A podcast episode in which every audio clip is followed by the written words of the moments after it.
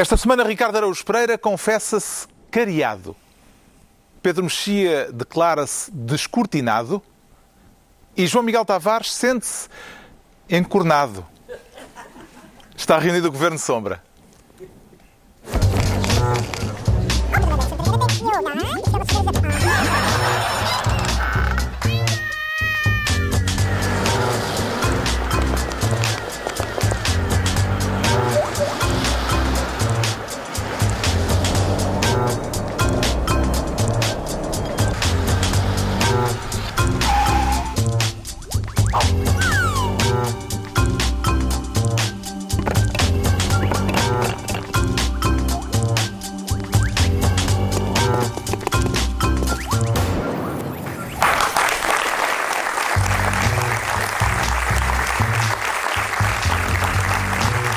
Viva, sejam bem-vindos neste final de semana em que o Governo acaba de sofrer uma baixa em combate com a demissão do Ministro da Defesa na sequência da já longa novela das armas roubadas em tanques.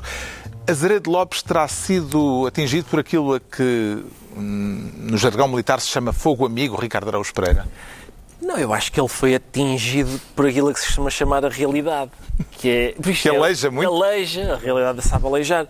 Isto, eu, eu, eu ainda eu gostava de tratar a demissão do Azeredo Lopes como, foram, como foi tratado o desaparecimento das armas. Que numa primeira fase foi. No limite, se calhar não houve roubo. E nessa medida eu diria que talvez no limite, se calhar não houve demissão. Talvez, eu, eu não vi ainda, não, não tenho dados que sustentem isso. A seguir eles disseram, ah, eles também roubaram estas armas, não, não prestavam para nada. E nessa medida eu gostava de dizer, ah, também este ministro não prestava para nada. Uh, é uma, tudo, tudo o que se disse sobre as armas... Pode uh, ser agora aplicável a esta situação. Sim, plausível ao ministro. A informação do Jornal Público, eh, que o Jornal Público trazia na primeira página esta sexta-feira, dizia que a saída de Azeredo do cargo já é defendida dentro do governo. Pois. Terá pesado uh, nesta decisão do Ministro de se demitir? É possível, eu não sei porque é que o público diz, uh, vai especificamente buscar ao Governo, porque há, há... Aí é que está o fogo amigo. Sim, pois, exato, mas há, como há, há 10 milhões de pessoas em Portugal, não é? E aparentemente só uma é que achava que o Ministro não devia demitir-se, que era o próprio. E não sei o que é que aconteceu agora, mas. Bem, António Costa também, durante vários dias, sim, disse que continuava a confiar disse, plenamente no Ministro. Sim, mas uma coisa é o que o Primeiro-Ministro disse, outra coisa é o que ele, que ele achava. A gente sabe que nem sempre coincidem, hum. não é? Hum. Mas uh, eu. Uh, é, foi, achei interessante esta, aquele, a perspicácia do Ministro de, ao fim de largos meses de toda a gente ter dito este senhor tem que se demitir, ele ter pensado, espera aí, se calhar eu tenho que me demitir. E fez. Azeredo Lopes diz que se demite para evitar que as Forças Armadas eh, fossem desgastadas pelo ataque político ao ministro que as tutela. Isto são uh, expressões do próprio Azeredo Lopes. Será que vai a tempo para evitar esse desgaste, João Miguel Tavares? eu, eu, tive que ir buscar uns lencinhos de papel quando vi isto. sim, sim. Pela final, ele demitiu-se apenas para proteger as Forças Armadas. Foi tão bonito isso. Foi tão bonito. Ao fim disto tudo, ao fim da maior palhaçada que existe, assim, acho que deve ter sido a maior palhaçada do exército de, desde o tempo em que nós vivemos em democracia. Ele diz que. Ele, até aos barrotes. É só para proteger. Talvez já. É só para proteger as Forças Armadas e de um ataque político de um ataque político, que é extraordinário, que é esta gente chama ataque político a pessoas que estão a escrutiná-los, a pedirem-lhe responsabilidade política. Não há ataque político nenhum. Existe uma imbecilidade política dele, durante longo tempo não percebeu o que é que lhe estava a acontecer. Agora há ataque político. Esta coisa de... Ainda consegue fazer-se de vítima, não é? E é, é, é inacreditável. Eu no outro dia conheci mais um pormenor desta história que, que eu, entretanto, me tinha passado despercebido uh, que é, vocês viram onde é que o, o ladrão que roubou as armas de guerra as escondeu? Em casa da avó. Em casa da sua avó. Epá, não, não é um sítio bom para esconder o que quer que se rouba. Luxo, Eu é? desafio-vos desafio-vos a, a, inventar um final mais absurdo para... E depois, o criminoso escondeu as armas de guerra em... Não há hipótese de fazer melhor do que em casa da sua avó. Não há hipótese. Oh, avó, ficam aqui estes obusos, está bem? Eu já volto. A camisola estava ótima. Esta demissão da Zera de Lopes será um alívio ou um pesadelo para António Costa, Pedro Mexia?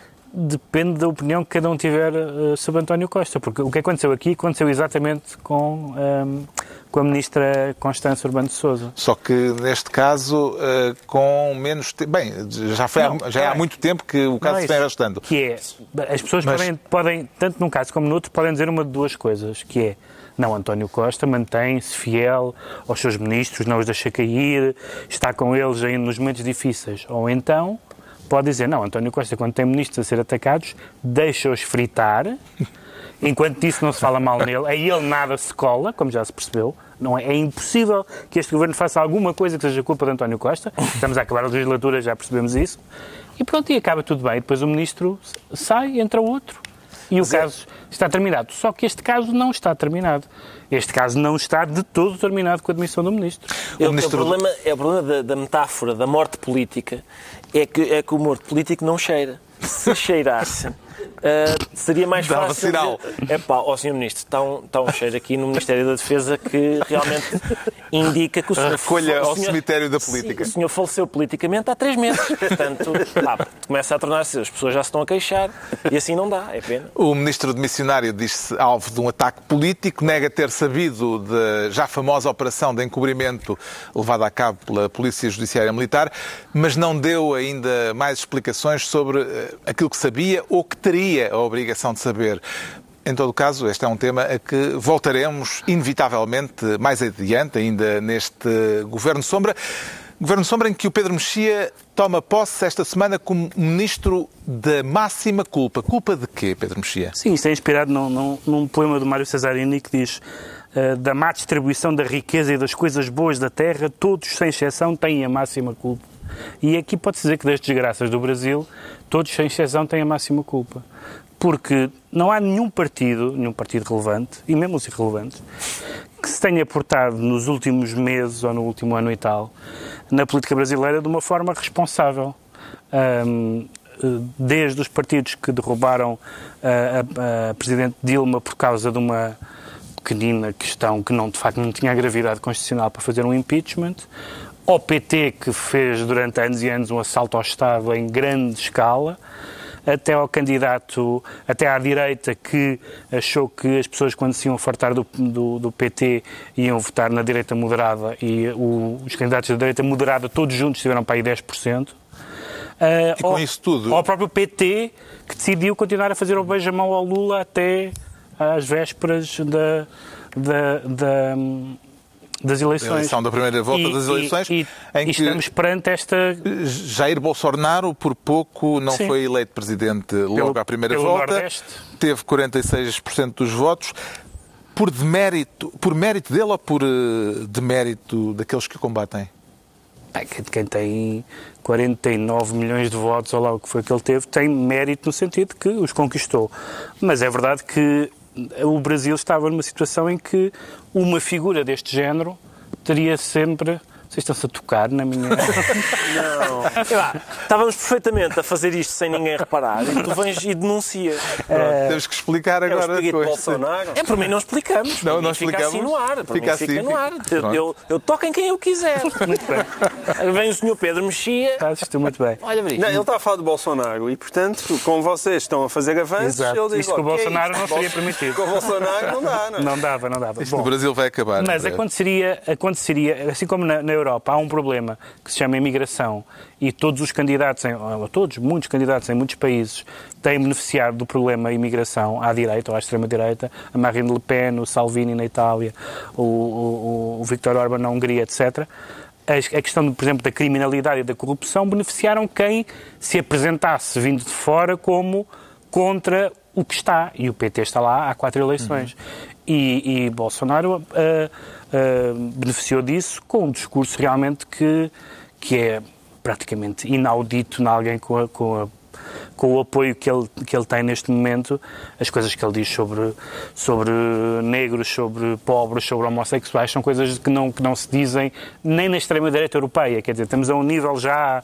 bastante hum. lunático. Nem o Trump, pá, pode dizer. Nem o Trump, nem o Trump, diz lá mais aquelas boa coisas. parte da extrema-direita europeia tem líderes homossexuais. Exatamente, é verdade. Há aqui uma questão que é. Uh, uh, a interrogação sobre como é que se compatibilizam dois factos aparentemente contraditórios entre si.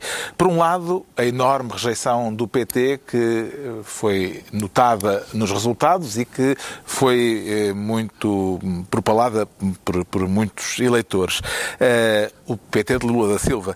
Por outro lado, o facto de Lula, enquanto não foi impedido judicialmente de ser candidato a estas eleições, liderar todas as sondagens.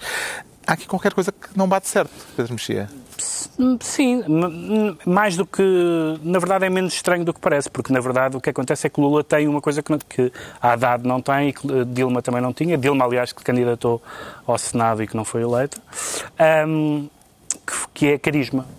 Lula tem carisma, indiscutivelmente tem carisma, tem uma história pessoal uh, cativante, digamos assim. Uh, uh, candidatou-se várias vezes, perdendo até finalmente ganhar. Portanto, o, o ódio ao PT não atinge uh, por completo e em toda e também há outra coisa, a sua dimensão. Sim, mas também há outra coisa que tem a ver com a, a, a, razão pela qual o Lula ganhou também, não foi só a questão da sua, digamos assim, narrativa uh, pessoal, foi o facto de ter libertado muita gente da pobreza. Muitos deles voltaram-se contra ele. Aliás, há até filmes interessantes brasileiros dos últimos anos sobre isso. Das pessoas que, tendo passado das classes baixas para a classe média, se viraram viraram à direita, como, como algumas pessoas gostam de dizer, eu acho que é um pouco mais complicado do que isso. Uh, e, na verdade, o, o, que agora não se sabe é em quem é que, a quem é que Haddad quer buscar os 17 milhões de votos que lhe faltam. Os, os politólogos têm dito que só só o caso português, em 86, as eleições Quando feitas do Amaral, uh, Mário Soares, Mário Soares é, bateu é que o segundo candidato com uma distância tão grande, o segundo classificado, ganhou, acabou por ganhar ao primeiro. Só que não sei quantos, quantos milhões de votos, ou quantos votos é que Mário Soares recuperou. A Haddad tem que recuperar 17 não, milhões. Não é só isso, é que aí realmente a, esquerda, a direita estava toda no, no Freitas, não é? Sim. E aqui a direita ainda não está toda no Bolsonaro. Está praticamente toda, não, mesmo, toda. mesmo não dizendo. Ah, não, ou seja, a direita que esteve. A direita moderada. Ainda há votos. não exato, podes esperar que a direita votos, moderada por exemplo, em Alckmin, votar no Haddad. Não vão passar todos para uh, Fernando Sim. Haddad, não é? Uh, e, e em 86 a direita estava toda com o Freitas logo na primeira volta. Portanto, é uma... Só contam, se calhar, os de Alckmin, porque Marina Silva desapareceu, explodiu por completo. 1%, como é que é possível? Hum. Ter feito a primeira volta um plebiscito a Bolsonaro com a campanha Ele Não serviu para evitar que Bolsonaro ganhasse a primeira volta ou, pelo contrário, eh, deu-lhe mais força e uma maior projeção eleitoral, João Miguel Tavares? Eu não acho que tenha dado maior projeção eleitoral. Acho que simplesmente que as pessoas. Tornou estão... o centro da, da, questão eleitoral. Mas já era. Isso, isso utilizou-se os mesmos argumentos com o Trump. Não acho que seja esse o problema. Acho é que as pessoas dão-se mais importância do que aquela que têm o Chico Buarque vir dizer eh, votem neste, ou Caetano Veloso, ou Isabel Moreira, não tem qualquer espécie de importância. Uh, e, e, isso. Um, isso, aliás, viu-se nos Estados Unidos. É? Viu-se nos Estados Unidos, não tem importância. Atenção que eu ainda hoje assinei um, um texto de apelo ao voto contra o Bolsonaro. Ah, então, em então princípio está, não se preocupem, está, está, está, tratado. Está tá, tratado. Um, e, e é verdade o que isso mostra é que sim, que a, a diferença gigantesca, viu-se muito nos Estados Unidos, entre a opinião pública e a opinião publicada é enorme. É, e é verdade que para, uma, para as classes baixas descontentes, ou mesmo classes médias, um, estas figuras, não é? as figuras ilustres, e nessas figuras ilustres incluo já hoje em dia mesmo pessoas da comunicação social, que muitas vezes, só por serem de esquerda e, e, e escreverem textos supostamente a defender os pobres, acham que são porta-vozes deles, ou acham que eles próprios são pobres. Não são. E, e são olhados como a elite que evidentemente que são. E isso, uh, isso parece-me que aconteceu no Brasil. Um, mas, mas não é por isso, quer dizer, uhum. houvesse ele não, ou houvesse ele sim, é indiferente. Aquilo, evidentemente, é, é, um, é, um, turbilhão que existe na sociedade que está profundamente descontente. E que entre entre o, entre o Haddad e o Bolsonaro, entre continuar o PT ou arriscarem num maluco com um discurso fascista, preferem o maluco do discurso fascista por uma razão que eu acho muitas vezes que também não é suficientemente valorizada, que é a questão da Venezuela. Um, A Venezuela está ao lado do Brasil. não é? Funcionou como vacina uh, Funciona muito como... anti-PT. Quer dizer, a Venezuela está ao lado do Brasil. Quer dizer, há venezuelanos a querem entrar no Brasil. Sim, aliás, E- foi usado na isso- campanha a toda a hora o fantasma da Venezuela. É, e esse fantasma da Venezuela é mais forte. O fantasma da Venezuela é mais forte do que o fantasma fascista para os brasileiros. Há uma clivagem de opiniões interessante em relação ao modo como devem ser encarados os eleitores que votaram em Bolsonaro. Quem vota num fascista é fascista, Ricardo Araújo Pereira. Ah, ó Carlos, muitas vezes é. Ah, eu, eu tenho dúvidas, acho que acho difícil concluir que toda a gente que votou no Bolsonaro é fascista. Eu acho que é possível, por exemplo, e não estou a comparar as duas coisas, atenção, muito longe disso, mas, por exemplo, eu não sou marxista-leninista e voto muitas vezes no PCP. Ah, é possível. Mesmo marxista. Devemos- Bem, bem, continua, continua. continua. Ah, e, portanto, ah, eu, a questão aqui é a seguinte: é, eu, eu acharia muito bizarro se, de facto, ah, como tudo indica, Bolsonaro vai ganhar. ah, e há pessoas, de facto, que estão a fazer essa leitura. Que é uma leitura bastante. Eu não sei se as pessoas já perceberam como é que isto da democracia funciona. Porque há pessoas que estão a dizer assim. pois este. este agora, agora era o que faltava, não é? Era o que faltava, dizem as pessoas. Era o que faltava. Então agora quem, quem perde as eleições tem responsabilidade na derrota? Sim. Se é assim que funciona, é- não sei se têm reparado, mas muitas vezes a seguir a derrotas eleitorais, os líderes demitem-se. Porque, de- de facto, falharam. Ora, para o Bolsonaro ganhar, alguém falhou. Assim como nos Estados Unidos, para o Trump ganhar, alguém falhou. A gente, a gente dizer, não, não, a Hillary não teve culpa nenhuma, foi, muito, foi uma excelente ideia não ir aos estados do Rust Belt, que depois se vieram a tornar, a, a revelar decisivos para ela perder. Foi uma excelente Há dois ideia. planos aí. Um plano tático Sim, de tático. conduzir uma campanha. Mas e outros? E depois E o plano dois- das ideias que não são aceitos ou são certo, aceitos. mas é? no plano das Não- ideias, eu também queria falar do plano das ideias. A questão é, este discurso, este discurso de que não há culpa nenhuma, foi, a, a questão é, basicamente é, contra um, fa- um fascista ou um protofascista, não há hipótese, não há hipótese nenhuma. Este Bolsonaro está na, na política brasileira há já bastante tempo e 30 sempre disse, sempre disse este tipo de coisas. Portanto, pelos vistos, foi possível ir derrotando Bolsonaro ao longo dos tempos. A questão aqui é, há, há um, há um problema que é, se a gente diz, não, é- isto era impossível. Era impossível porque os, os americanos são racistas e os brasileiros são fascistas. Essa teoria que pretende desculpabilizar, de facto, ah, os democratas, que é não podiam fazer nada, porque fascistas e racistas são impossíveis de persuadir. Eles têm aquilo lá muito. são cavernícolas que não, não, não são capazes de ser persuadidos. Não, não há nada que esteja ao alcance dos democratas fazerem. Qual é o problema? É que essa teoria não explica porque é que racistas votaram duas vezes num negro e porque é que fascistas deram 14 anos de poder ao PT. É muito estranho. caso dos Estados Unidos No caso dos primeiro, Estados no Unidos caso do primeiro, Brasil. no caso do Brasil a seguir. Só se os racistas americanos estavam muito distraídos. Estavam, "Ah, eu fui votar lá num candidato, por acaso gostei. Obama, chamava-se ele, Obama. Espera aí, depois vem o discurso de vitória. Então, mas é preto! Não- Ah, a ver se daqui a quatro anos não me esqueço desta. E depois cometem o mesmo erro, quatro anos depois.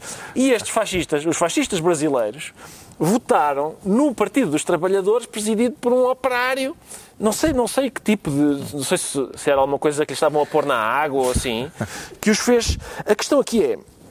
ah, Parece-me que ah, a luta contra o Bolsonaro e contra o Trump, curiosamente, ah, a tendência foi travar um debate moral foi o, o senhor, o que o senhor diz das mulheres, nos dois casos, é deplorável. E é de facto deplorável. O que o senhor diz sobre negros, homossexuais, etc., é deplorável. E é de facto deplorável. A questão é, no outro dia estava a ver o, John Oliver e ele avançou com um dado que eu ainda tenho de ir. Por acaso na internet vi dois ou três sítios que o confirmavam, mas tenho que ir confirmar melhor isso. Porque é tão inacreditável que é, no, no Brasil, em 2017, houve mais homicídios do que na Europa e nos Estados Unidos juntos. Ora, a, a questão é, havia um candidato que lhes propunha um, um- que lhes prometia segurança. Ah, eu acho que o trabalho dos democratas devia ter sido persuadir as pessoas de que aquela segurança que aquele candidato propõe se faz à custa de coisas bastante valiosas. Ahm, e o debate devia ter sido feito, devia ter sido político e não moral. Não dizer, pois o que o senhor diz das mulheres é deplorável, sendo mesmo deplorável, mas não sei se na hora de votar...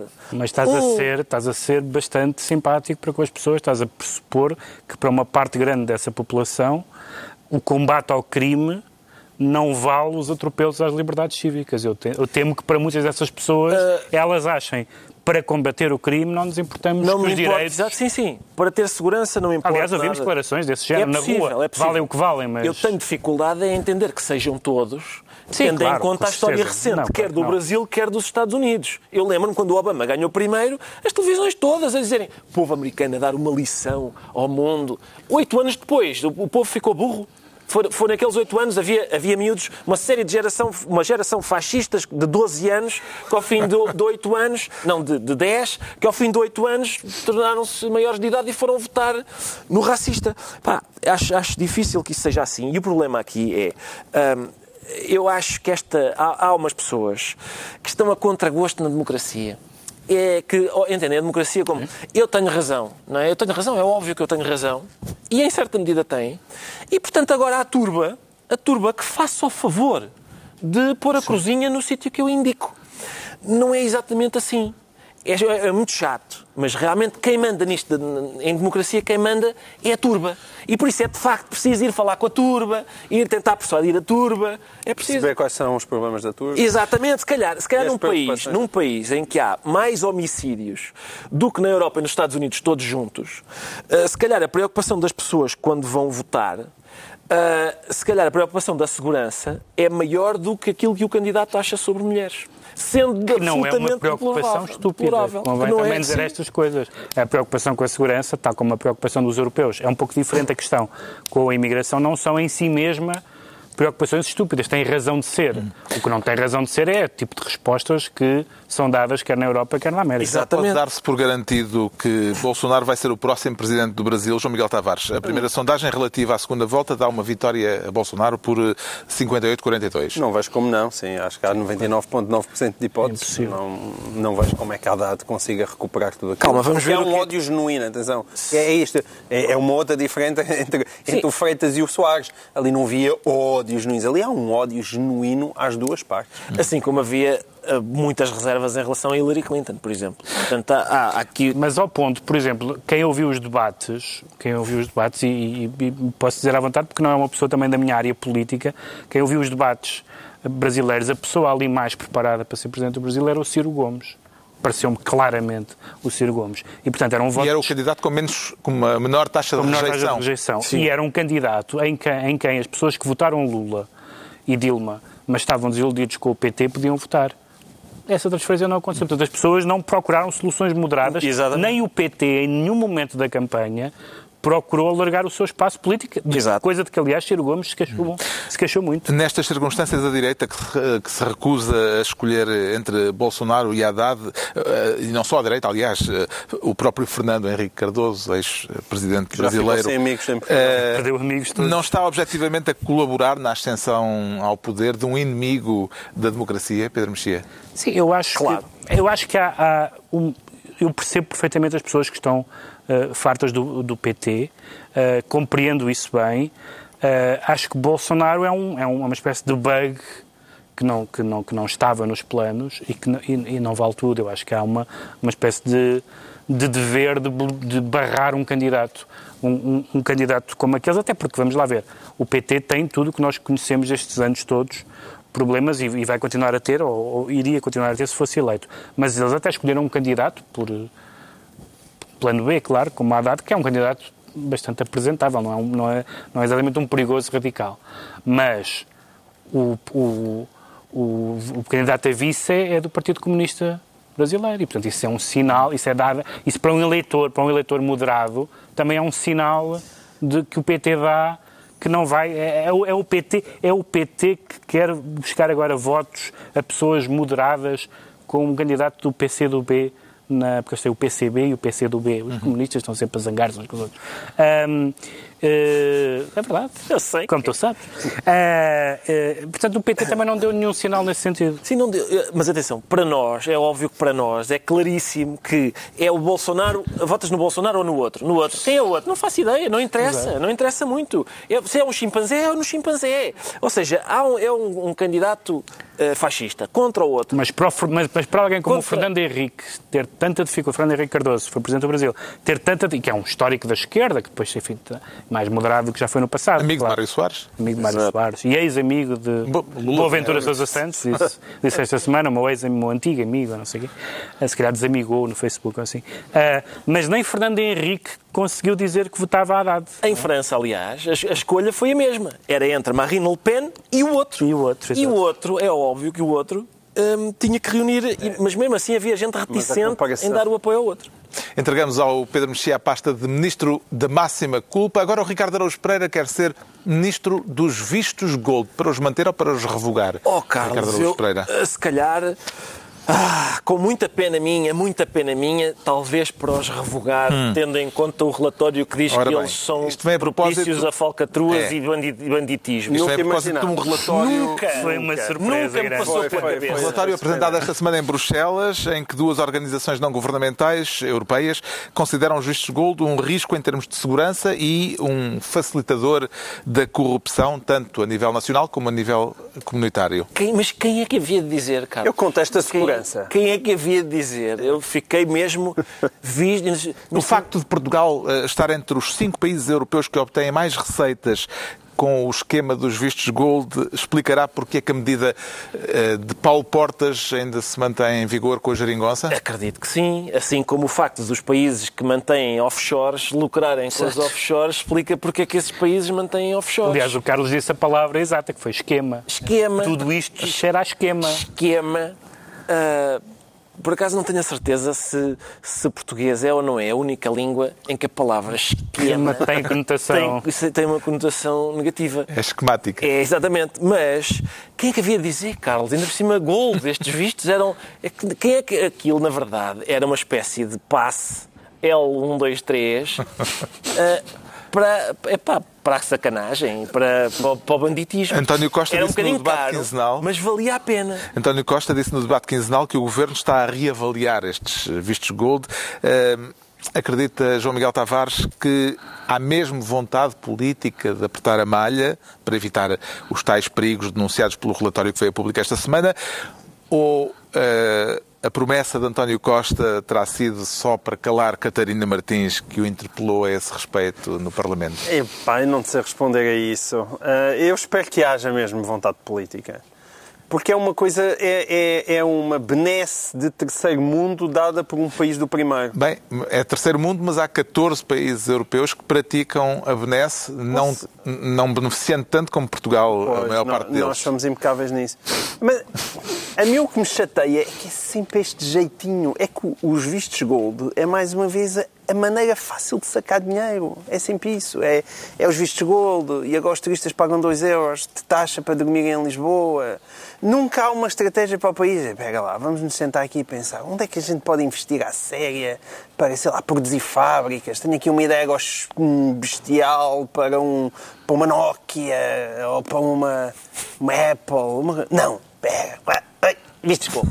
É sempre, é sempre a maneira fácil de No ano de passado, é uma coisa os vistos gold, o investimento obtido com os vistos gold foi de mais de 45 milhões de euros, eh, o que representou, aliás, um aumento de 33% em relação ao ano anterior. Portanto, Está bom, é o porquinho está gordo. Uma taxa de crescimento de 33%, quem é que não mas, quer? Atenção, mas é, eu acho que é um problema de marketing, porque chamar, mesmo, as pessoas, alguns perceberam, não é? Vistos gold, mas se, se isto se chamasse passaporte mais ou menos falso para fazer falcatruas à vontade, quer no território português, como abrindo uma porta interessante para o resto da Europa toda, talvez a gente conseguisse faturar mais. Mas isso é o que está nos panfletos. Tá, eu acho nos panfletos no... que eles antes distribuem à África. Está nas é letras pequeninas. Eles detalham. Eles detalham. Senhor bandido, temos uma proposta. Na China, sobretudo, não é? Na Mais China, na, África, na Ásia. Aqui em África. Subscreve a opinião da eurodeputada Ana Gomes, eh, Pedro Mexia, eh, a eurodeputada Ana Gomes, que descreve os vistos de gold como uma forma de venda de cidadania. Sim, eu acho que uma das questões também. É, é mesmo isso. Uma das questões também passa por aí. É uma questão de princípio, é uma questão de princípio e que tem a ver um bocadinho com, a, com, com aquele choque sempre que alguns políticos de direita têm entre os valores do dinheiro e os valores da pátria, se quisermos. Uh, e de facto a cidadania ou a residência, no momento em que a Europa uh, está, uh, e de forma muitas vezes dramática, um, no, a rejeitar os pobres, não é? Está a afastar os pobres, alguns deles que vêm para cá para sobreviver. Uh, e é um problema muito complicado e para o qual eu não tenho nenhuma solução, mas, mas que é um problema grande e que é um problema chocante. Essa ideia de, de de gerar, investi eh, atrair investimento através dessa medida, sabendo nós que são uma parte significativa das pessoas, uh, até os números que, que vinham na imprensa, é que desses 6.500 vistos gold, quase 4 mil eram chineses. E eu não estou a lançar nenhuma suspeição genérica sobre os chineses, mas estou, evidentemente. Mas, Até porque é difícil.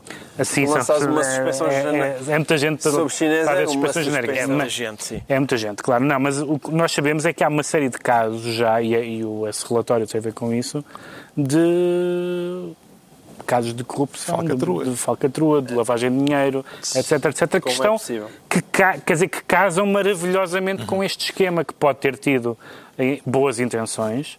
Uh, o Ricardo acha que não, mas pode ter tido é, boas, Boas intenções. teve. É- é- é- é que é sim. dar dinheiro, Sim, sim. Uma mas que levanta problemas, quer de princípio uh, filosófico quase, quer prático da, da honestidade de- dos candidatos, que, que são importantes. O Ricardo Araújo Pereira fica então ministro dos vistos gold. Agora é a altura do João Miguel Tavares se tornar ministro da ERSAT. Agora também valem ministérios em alemão. É, sou eu que tenho saudades do tempo em que se dizia que Angela Merkel mandava em Portugal. ERSAT em alemão quer dizer substituto ou sucedâneo. É, substituto. Ah, a palavra é para levar à letra ou esconde algum trocadilho, João É. Miguel Tavares? Esta não, é para falar da ERS. Ah, da ERS. Da ERS. É, ERS, exato. É, sim, pronto. Está bem tá. visto, sim, senhor. Tá, ah, obrigado. É um trocadilho, sim, Hoje estás muito generoso. hoje. Costumas achar que Quer as falar da nomeação do deputado socialista Carlos Pereira Exato. para a entidade reguladora do setor energético, a ERS. Exatamente, exato. O que é que vê de questionável na escolha? É, é porque a ERS, é, transforma- é assim que a ERS se transforma num ERSAT, que é, o, o, que o ERSAT não é só um sucedâneo, é, é um sucedâneo chunga. Chunga é, é, dizer, loja dos olha 300. aqui este tofu, isto parece mesmo um bife do, do, do café de São Bento. Não parece, não parece nada um bife. Mas Isto é Tão ofensivo, tão ofensivo Para as pessoas vegan. Peço desculpa. Não, Além- não, atenção. Além de já ser comi- product placement, Eu, não é? eu já comi, eu já comi bom tofu. Comeste bom tofu? Já, já comi bom tofu, mas não O vamos... que é exatamente o tofu? Não, em, que não faço árvore, ideia. em que árvore nasce, Não, cresce não o faço tofu? ideia. Eu desconfio de todas as comidas que só têm duas sílabas e quatro letras. Ah, mas, mas, mas, mas, enfim. Pronto. Mas isso não é para falar de bife. É Era mesmo para falar... ah, Da ERS, do Sim. ERSAT, que é o deputado Carlos Pereira. Exatamente. Que, pronto, as pessoas falam logo do dinheirinho. É, ela que dá mais um tipo do PS, vai ganhar 10 mil, porque aquilo, é um, aquilo são os ordenados muito bem pagos lá na, na entidade reguladora. Mas o que é triste é nós continuarmos. Isto era assim em, em- realmente era assim em 1988 e em 78 e em, em, em 2008 e continua assim em 2018. Há gente que diz ah, isto porquê? Porque supostamente aquilo é uma entidade independente. Então, já que é uma entidade independente, o que é que o governo faz? Vou, vou agarrar num dos deputados da minha bancada, que aliás destacou. Vice-presidente da bancada. Vice-presidente da bancada, que aliás destacou por esse momento memorável na Assembleia da República, que foi o inquérito à Caixa Geral de Depósitos, em que nós ficámos a saber tanta coisa. Portanto, Os SMS Exato, entre... ele, que ele assinou um- uma daquelas limpezas, limpezas mesmo à grande, não é? Ah, e agarramos nele e vamos metê-lo na entidade regular ah, do setor energético. Ora, para uma entidade independente, é verdade que não diz nada na lei que é proibido. É verdade que o PSD já fez o mesmo. Mas será que esse argumento, há alguma altura que pode parar de fazer? É- não é possível aquilo acabar? É porque assim não dá. E, e António Costa, com uma lata descomunal, diz no Parlamento assim: então, mas qual é que é o mal? Então isto não está proibido, os deputados hum, hum, eh, irem para estes cargos. E além disso, é- a ideia destas entidades é, é serem independentes do setor que, é que está a ser regulado. É ser independente das EDPs e dizer, não, não é, não é. Se não era, se não era um- um- uma secção do Ministério ficava numa Secretaria de Estado. Não é. É para ser independente das duas partes, dos regulados e do governo. É para isso que serve. Uhum. E aquela resposta de António Costa mostra muito bem aquilo realmente que é a visão socialista do Estado, que é venha cá que nós tratamos disto. A CRESAP, que é a entidade do Estado encarregada de assegurar a transparência e a isenção das nomeações para altos cargos da administração pública, deu um parecer favorável à nomeação deste deputado do PS. Parece-lhe que isso é o aval necessário para que António Costa possa dizer, como disse no Parlamento, que está à vontade com a escolha de Carlos Pereira, Pedro Mexia? É, formalmente pode ser, mas a, questão é esta que o, que o, que o João Miguel disse, que é isto é o hábito, de facto. O PS e o PSD passam a vida, quando, são, quando lhes são apontadas nomeações duvidosas, em vários graus de dúvida, uh, dizem, então, mas os senhores fizeram o mesmo. E em geral é verdade. Sim, e o sim. assunto morre, não é? E vivemos nisto há 40 anos, não é? Uh, e quando não é o PSD e o, e o PS, é também o CDS, etc. E quando for grande, o Bloco também, há de, também lhe há de acontecer. Um, mas, mas realmente, com, uma, com, com, com o vice-presidente da bancada uh, do, do PS, por um lado, e por outro lado, com o facto de, nessa aprovação. Uh, que, que ele obteve, também há uma dúvida sobre, a sua, sobre o seu currículo profissional, sobre se ele, se ele é a pessoa mais adequada. Isso eu diria que, em geral, o, ponto número um. O ponto número um. Há o problema do melindre político e há o problema. É ou não a pessoa mais adequada? Se calhar, se esse último fosse absolutamente transparente, como pelos vistos não é sequer para, para a Cresap mais evidente, o outro até se dispensava. Como já foi referido em resposta a este burburinho, ao burburinho jurado por este caso, o PS veio lembrar casos em que no passado deputados tá. e figuras do PSD, mesmo deputados, foram nomeados para entidades reguladoras. Como é que vê este jogo de empurra, Ricardo Araújo Pereira? É um clássico, é um clássico da política portuguesa. Um... Este menino é que começou, este menino é que começou. Uh, vocês estão a fazer uma coisa mal. Ah, vocês também fizeram. E, e é isso, era aquilo que o João Miguel estava a dizer. Isso tem, tem muito muita tendência para se eternizar. Eu, eu acho eh, que aqui fazia falta uma coisa contraintuitiva, porque fazer esta. integrar estas, este tipo de organismo, eu colocaria lá gente de outros partidos, porque é o tipo de organismo que depois vai ter de decidir sobre taxas e coisas assim e, e, as pessoas vão dizer estes bandidos, quem é que lá está? É tudo gente do PSD. O PS, se fosse esperto, punha lá, enchia aquilo de gente de todos os partidos. O João Miguel Tavares fica assim ministro da ERSAT. Estão entregues as pastas ministeriais por esta semana.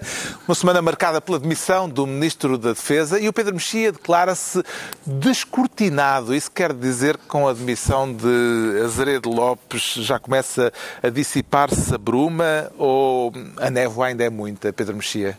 Não, a bruma é absoluta, nós não continuamos a não saber nada. O grande problema foi que tivemos até hoje um ministro que sabia tanto como nós. Diz é ele? Que, isso é que, diz ele. Diz isto, é, isto, é, a melhor das hipóteses. Isto é a melhor das hipóteses. Antes do ministro se ter demitido, esta semana já tinha havido vários desenvolvimentos importantes. Eh, o protagonista da semana foi o ex-chefe de gabinete de Azevedo Lopes. Eh, conseguiu perceber atrapalhada em volta do memorando eh, que foi entregue no Ministério da Defesa, mas que desapareceu do Ministério e que o ministro não esclareceu ainda se leu ou não? Não, é que o ministro demite-se para evitar o desgaste Forças Armadas. Exato. Supostamente o desgaste que ia começar a aparecer agora. não é? Ora, isto foi tudo uma história de desgaste. Um dos principais responsáveis pelo desgaste foi ele próprio, com aquelas declarações todas que nós já muitas vezes aqui fizemos o resumo no programa de, do sei lá se roubaram, ainda bem que, ainda bem que recuperámos tantas armas, essas, essas coisas todas. Uh, e depois tivemos esta sequência de declarações de ah, mas nós nunca fomos informados disso. Foi, foi.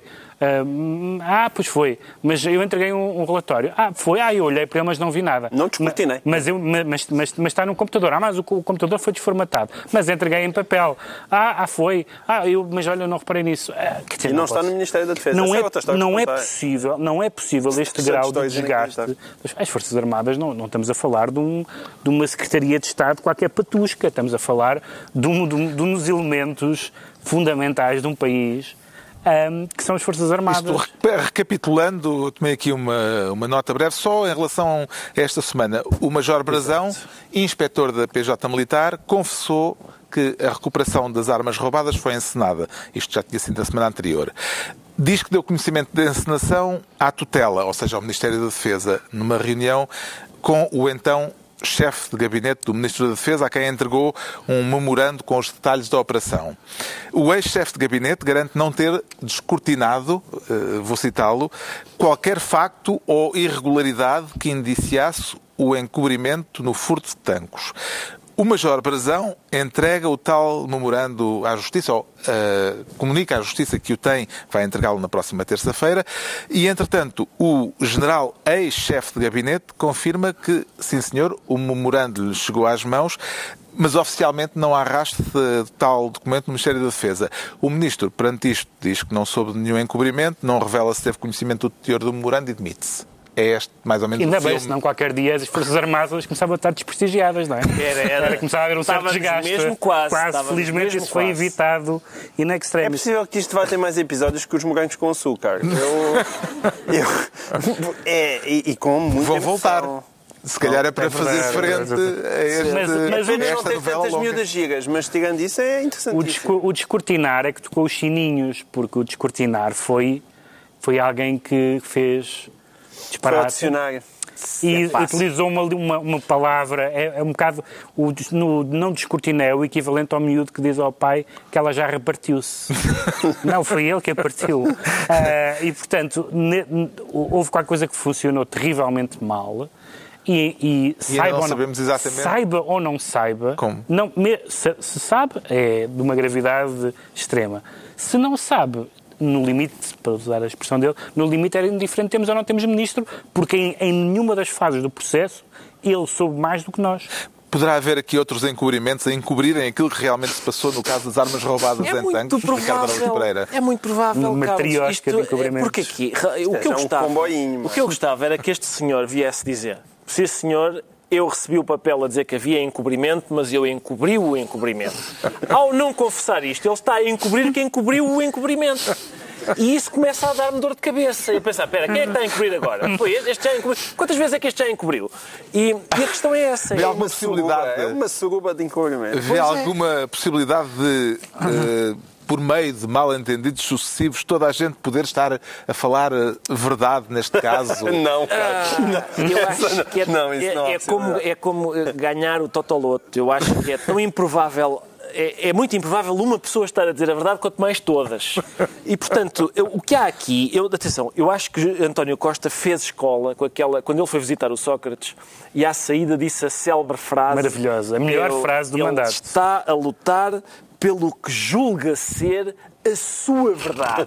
Portanto, não é estar a lutar pela verdade, é estar a lutar pelo que Imagino, julga imagino ser... o Sócrates a ouvir isso no telejornal. Sim, é que nem sequer é, nem sequer é pelo que julga ser a verdade, é pelo que julga ser a sua verdade. Portanto, há aqui uma, uma série de filtros É entre o Sócrates e a verdade que indicam que realmente há, há muito caminho a percorrer. Este senhor da- do descortinar, o que ele disse foi: não, eu realmente recebi um memorando a dizer que, o cara, que, que aquilo tinha sido enco- encoberto. Mas não descortinei. É por isso que faz falta português nas aulas. Faz falta. Este senhor leu um, conseguiu ler um documento em que lhe era dito: olha, houve aqui um encobrimento. E ele, não topei. Sabes porquê? Mas porquê? Porque nas aulas, eu tenho dito isso já muitas vezes e realmente o Ministério da Educação ou não vê este programa ou acha que eu sou um palhaço. Ah, das duas, uma. Que é a maneira como o português é dado, muitas vezes repeliria, seria suficiente para repelir os alunos até da leitura da, da Playboy. Porque a Miss Dezembro gosta de passear a cavalo e de banhos de espuma. Onde é que está o sujeito desta frase?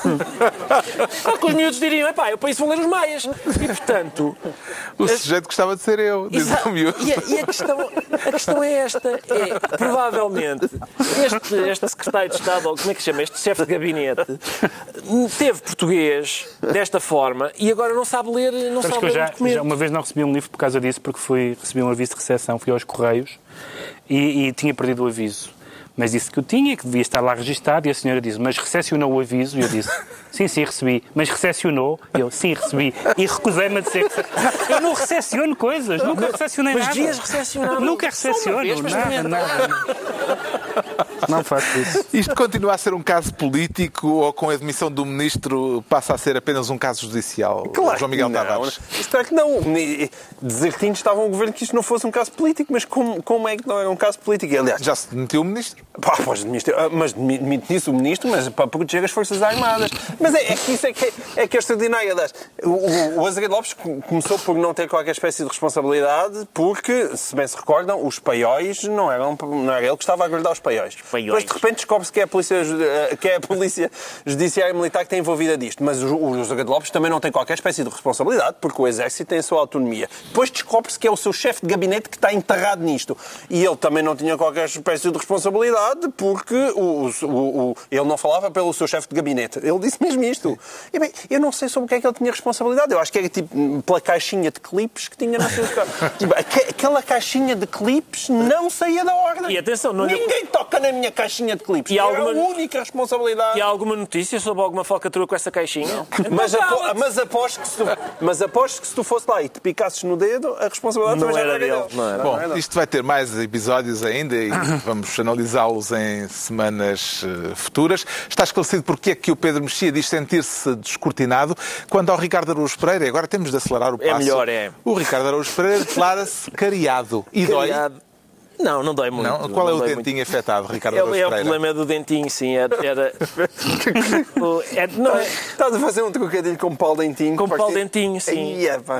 Paulo Dentinho. O que Diretor Não é informação nem da isso. Diretor da, da informação da RTP. Paulo Dentinho pôs o lugar à disposição e foi afastado do Sim. cargo pela administração da Exato. televisão pública na sequência de dois posts que escreveu que ele pôs no Facebook, exatamente. Não, no- nos tweets são no Twitter.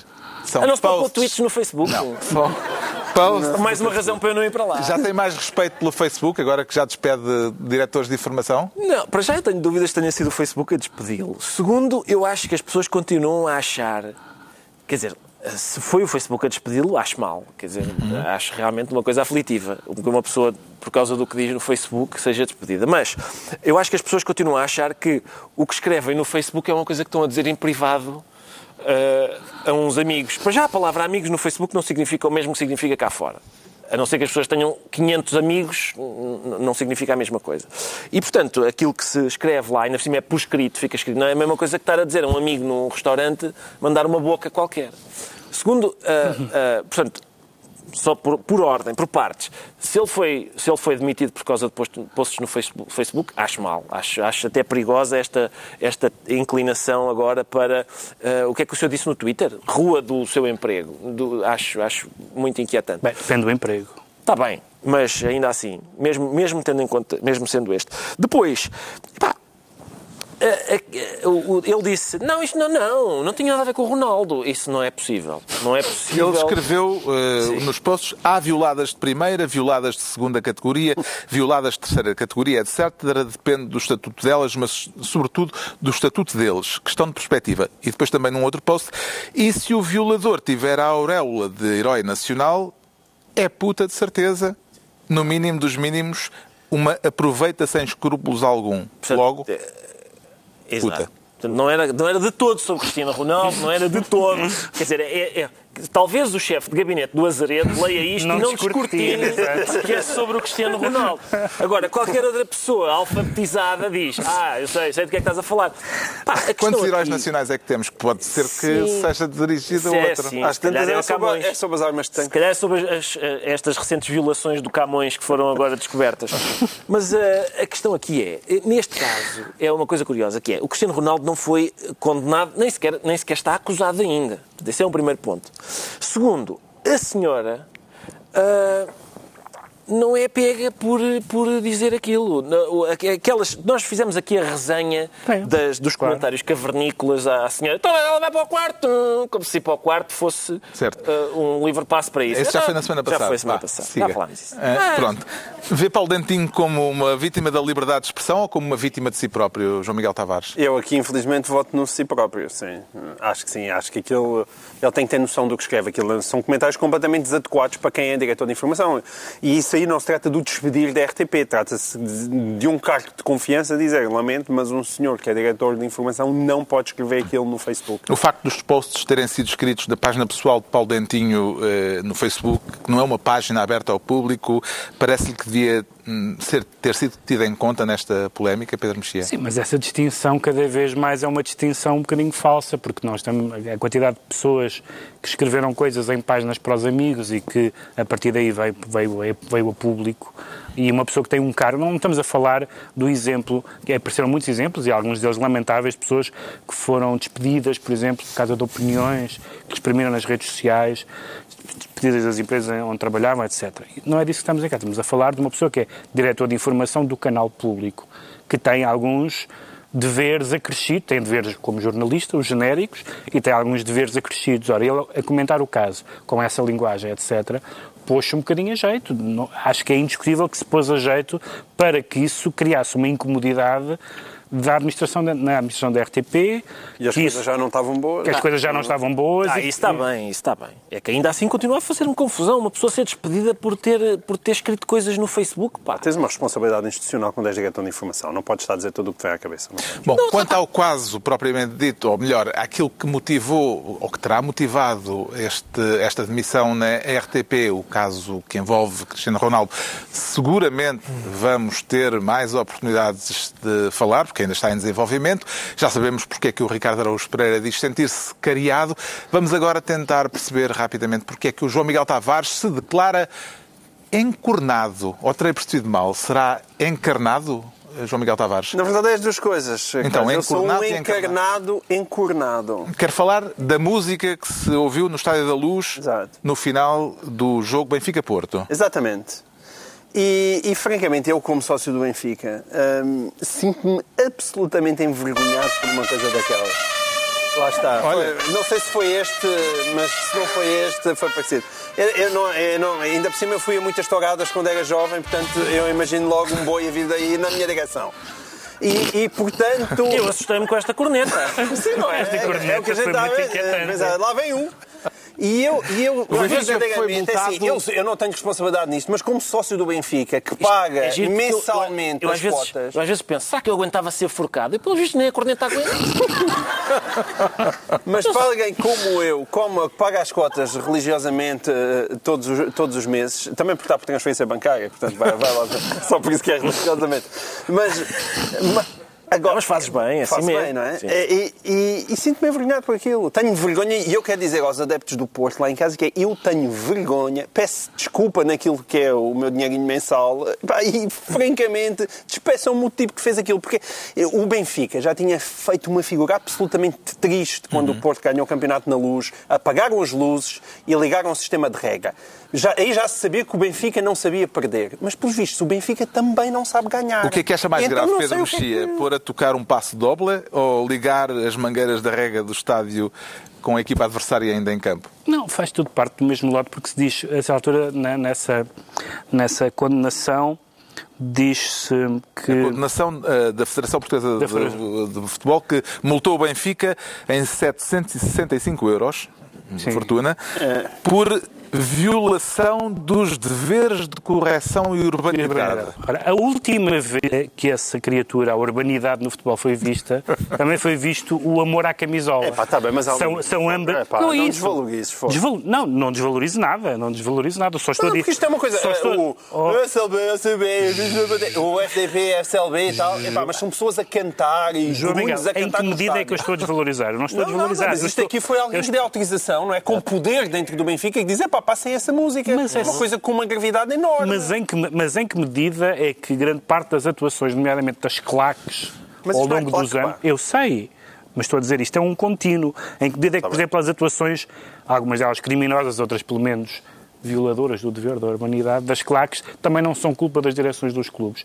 A urbanidade no futebol foi há muito tempo, há muito tempo que foi à vida. E o Ricardo Araújo Pereira, gostou da Faiana? Uh, não, não gostei porque, pelo seguinte, eu, é, é a questão do presidente adepto. Porquê que, porquê que a fórmula presidente adepto não funciona bem? Porque se espera do presidente que tenha um estatuto que não é admitido ao adepto. Se no fim do jogo um adepto sacasse de uma corneta e começasse a tocar aquilo, eu dizia, é pá, sim senhor, se, até, se calhar até achava graça. Por exemplo, uma vez eu estava a um jogador adversário que se lesiona no Estádio da Luz e um consórcio meu, com os olhos todos raiados de sangue, diz se ele está a sofrer, o melhor é abatê-lo.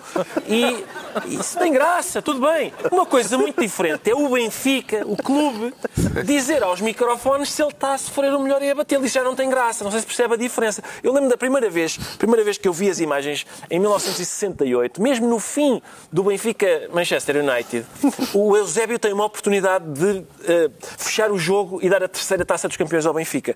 Só que o Stepney defende. E o Eusébio vai lá e cumprimenta o Stepney. O Stepney, aliás, demoradamente. A primeira vez que eu vi aquilo, pensei, o Eusébio vai cumprimentar este Palerma, que nos tirou a oportunidade histórica de, de obtermos aqui a terceira taça. Só depois é que eu percebi que isto do Benfica é um bocadinho maior do que eu. Ou seja, uma coisa é, é a minha mesquinhez, a minha pequenez e tal, mas ser do Benfica, ser, o Benfica, enquanto Isso é exclusivo dos instituição, benfiquistas? não, Ah, mas o Benfica, pronto, enquanto instituição, tem que estar um bocadinho acima. Tem que estar um bocadinho acima. Qual é o problema? É que as referências deste Benfica, do Benfica de hoje não me parece que sejam as referências do Benfica. É a autora dos decretos, o Pedro Mexia decreta Washington. Washington, boas notícias de Washington, não dizia isto há tantos anos.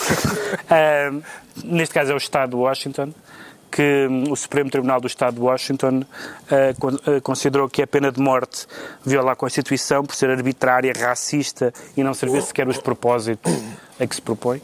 Ah, e foi o sexto Estado, aliás, o sétimo ah, Estado, sexto, nos Estados Unidos a, a eliminar a pena de morte, a mesma semana em que a Malásia também anunciou que elimina a pena de E a morte. possibilidade de dizer boas notícias do E Washington. boas notícias do Washington é tão raro. O João Miguel Tavares decreta guerra. Guerra. Ah, mas é no bom sentido, neste caso.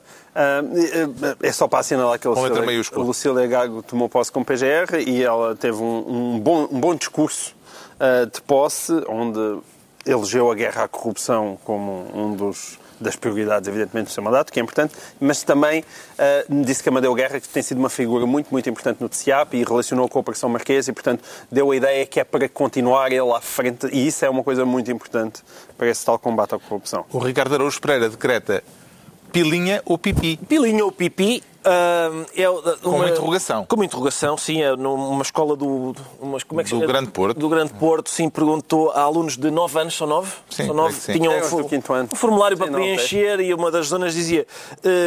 indica por quem é que te sentes atraído? Homens, mulheres ou ambos? Eu, eu não devia. Para já, se calhar devia ser rapazes, raparigas, porque uma menina de 9 anos diz eu sinto-me atraído por homens. É um bocado. eu não sei, se calhar, enfim. Mas, mas eu tenho pena que, que o inquérito acho que peca, peca por escasso. Ah, homens, mulheres ou ambos? Agora, ok, sim, a gente escolhe mulheres. Loiras, roliças, ou gostas mais de. Que é para depois, o- o- que é a gente ter mais. Eu não sei exatamente para que, informação. para que é que se quer saber isto sobre os miúdos, mas eu gostava que fosse possível a gente chegar ao pé de uma miúda e dizer ah, tu é que gostas de mornaço espadaúdo, olha aquele marinheiro, todo bom, ah? gostas de Terezinha. Está concluída fosse assim mais uma reunião semanal, dois a oito dias, à hora habitual. Novo Governo Sombra, Pedro Mexia, João Miguel Tavares e Ricardo Araújo Pereira.